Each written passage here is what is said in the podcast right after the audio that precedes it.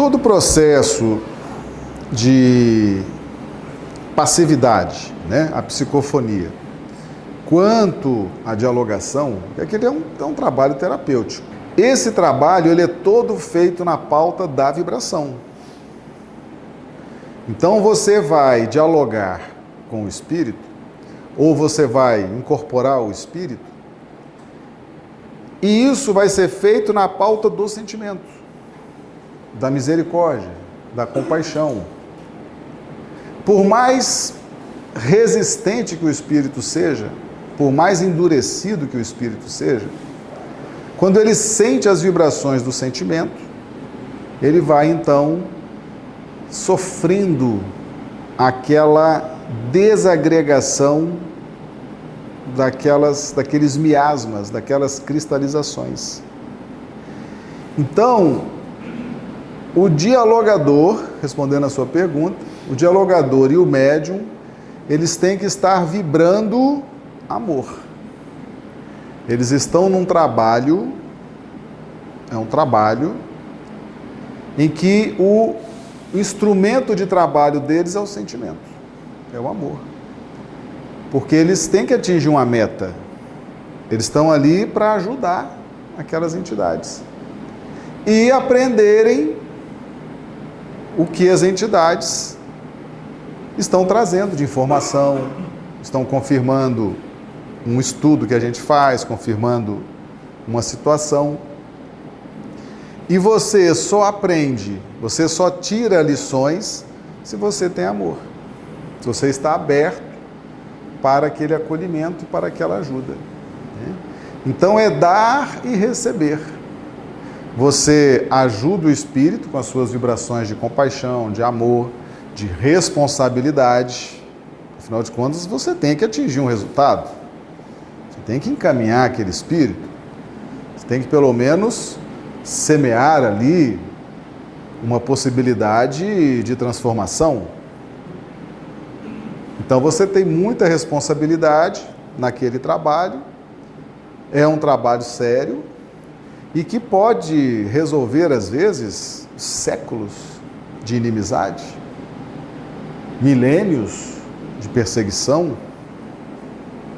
Então é muito sério o que está acontecendo no fenômeno mediúnico, aquele processo do, da dialogação, da psicofonia, é algo muito sério. Né? Então nós devemos sempre vibrar amor. E os médiums de sustentação também, porque eles têm a responsabilidade de estar tá emitindo para o ambiente as melhores vibrações que eles já possam emitir dos seus corações. Então eles vão estar em prece e vibrando para o êxito das dialogações, vibrando para o êxito das passividades. Então, todos que estão ali têm essa responsabilidade de construir com o sentimento as vibrações que vão formar toda essa possibilidade de trabalho. Entendeu?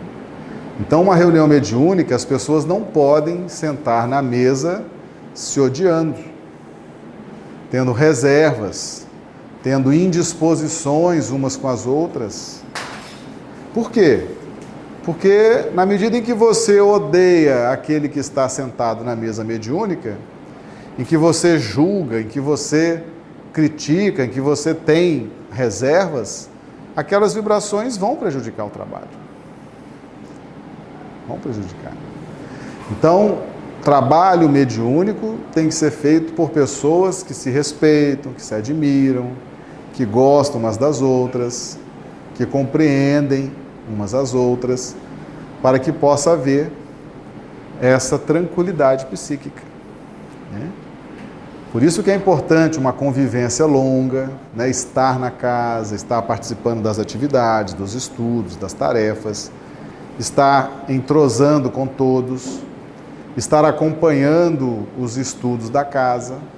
Né? para que possa haver essa afinidade, esse interesse de um em ajudar o outro. Quando nós oramos no início da reunião e permanecemos na reunião, é estabelecida uma média das vibrações. Então, aquela média das vibrações é o grau de possibilidade do grupo. Então, às vezes, um vibra mais, outro vibra menos. Aí, na média, aí você tem um grupo de 10, 12 pessoas, você vai ter uma média. Tem os que vibram mais, os que vibram menos. Na hora que você faz a média, aí você encontra o potencial vibracional do grupo. Com esse potencial vibracional do grupo, a espiritualidade faz os planejamentos.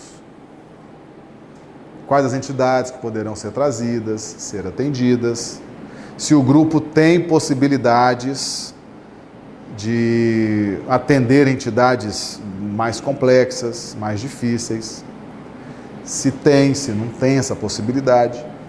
Entendeu? Então, na medida em que o grupo vai, cada membro do grupo vai se evangelizando, automaticamente aumenta essa média, não aumenta? Aumenta essa média. E aumenta as possibilidades do grupo. Né? Então, se você tiver num grupo pessoas que vibram numa faixa muito alta, os que vibram na faixa mediana e na faixa inferior, na hora dessa média, vai puxar para cima, né? Porque às vezes você tem vibrações muito altas no grupo. E aquelas vibrações muito altas, elas acabam elevando a média e às vezes uh, alguns trabalhos são realizados por conta dessa média, entendeu? Dessa média. Tanto que tem determinados trabalhos que algumas pessoas não. A espiritualidade já segura em casa, né? E naquele dia é preciso que haja uma vibração, por exemplo, de compaixão, de amizade, de respeito muito grande, né? Para atender aquelas, aquelas, aquela situação. Então, muitas vezes, para determinados trabalhos, a espiritualidade segura uns três ou quatro em casa. Porque aí você tem uma vibração, ela sobe a vibração. Então, isso acontece também. Acontece esporadicamente. Então, por isso. Então é importante, é importante o processo de evangelização, de instrução, de caridade, que aí a sua vibração vai aumentando e aí você pode doar muito mais para o grupo. E, consequentemente, aquele grupo mediúnico passa a ser um todo coletivo, né?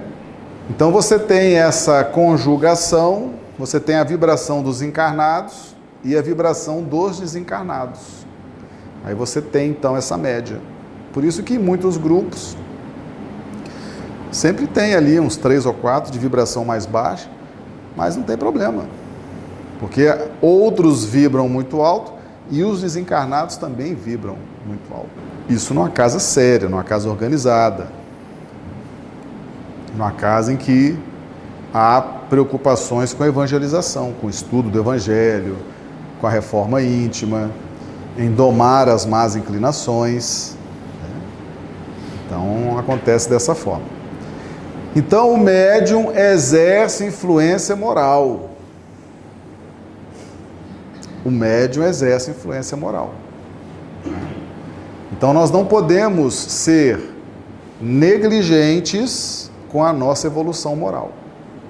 O trabalho mediúnico, o trabalho mediúnico ele requer preocupação com a nossa transformação moral.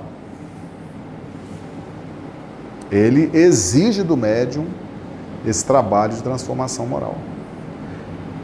Em razão do trabalho mediúnico, o médium passa a se preocupar com a transformação moral.